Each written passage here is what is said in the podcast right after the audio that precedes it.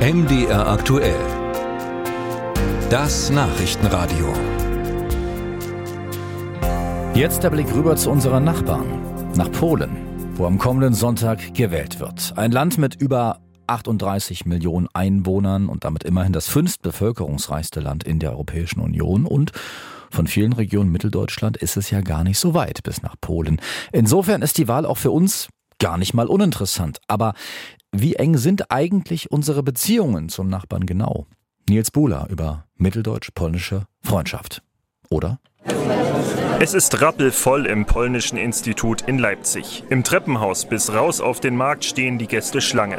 Sie wollen zum Doc Leipzig. Das Institut ist einer der Veranstaltungsorte des internationalen Dokumentarfilmfestivals.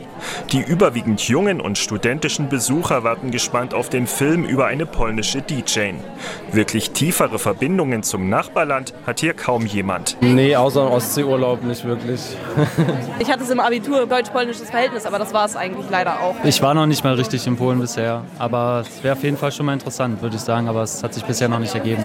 Gerade diese Menschen will Rainer Mende mit dem Filmabend erreichen. Er ist Kulturreferent im Polnischen Institut. Wir wollen also nicht Meinungsführer ansprechen, sondern die Nachbarn, die neben uns wohnen, die mit uns zusammen einkaufen oder dort an der Kasse sitzen. Also ein möglichst breites Publikum aller Altersklassen. Auf Filmvorführungen, Konzerten und Fachvorträgen wollen Mende und seine Kollegen Polen bekannter machen.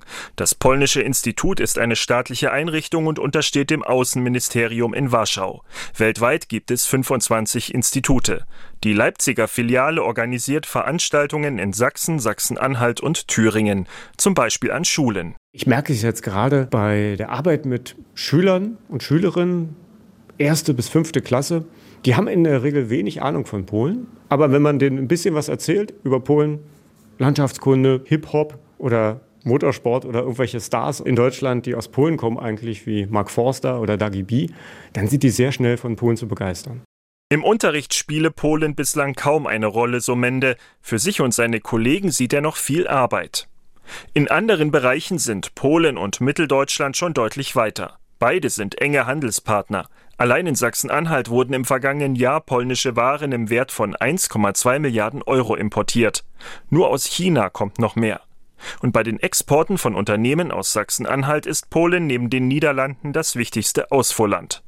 Doch angesichts der Wahlen im Nachbarland gibt es die Sorge, dass sich die guten Beziehungen ändern könnten. Im Wahlkampf machte die regierende nationalkonservative Peace-Partei Stimmung gegen Deutschland. Das verunsichere die Unternehmer hierzulande, sagt Krzysztof Plau. Er ist gebürtiger Pole und Vorsitzender der Auslandsgesellschaft Sachsen-Anhalt. Also ich könnte mir vorstellen, dass auch die zugespitzte politische Stimmung auf die polnische Verwaltung vielleicht auch Einfluss hat dass man als deutscher Investor, als deutscher Unternehmer nicht mehr so gerne gesehen wird. André Lüderitz ist da optimistischer. Sein Unternehmen in Annaburg stellt Landwirtschaftsfahrzeuge her und exportiert sie unter anderem nach Polen. Bisher sieht der Geschäftsführer keine Anzeichen bei seinen polnischen Partnern, dass sich die wirtschaftlichen Beziehungen verschlechtern könnten. Und trotzdem könnte der polnische Staat ihm das Geschäft madig machen. Also es gibt natürlich äh, Subventionsbeihilfen für die einzelnen Landwirte. Und wenn diese vom, vom Land oder vom Staat nicht mehr genehmigt werden, kann es natürlich passieren, dass wir äh, mit unserem Produkt nicht mehr wettbewerbsfähig sind. Die polnischen Landwirte hätten dann einen Anreiz mehr, heimische und deutlich günstigere Produkte einzukaufen, so Lüderitz. Seit Jahrzehnten aber sei Polen für sein Unternehmen ein fester Partner und das, so glaubt der Geschäftsführer, wird auch nach dem Sonntag weiterhin so sein.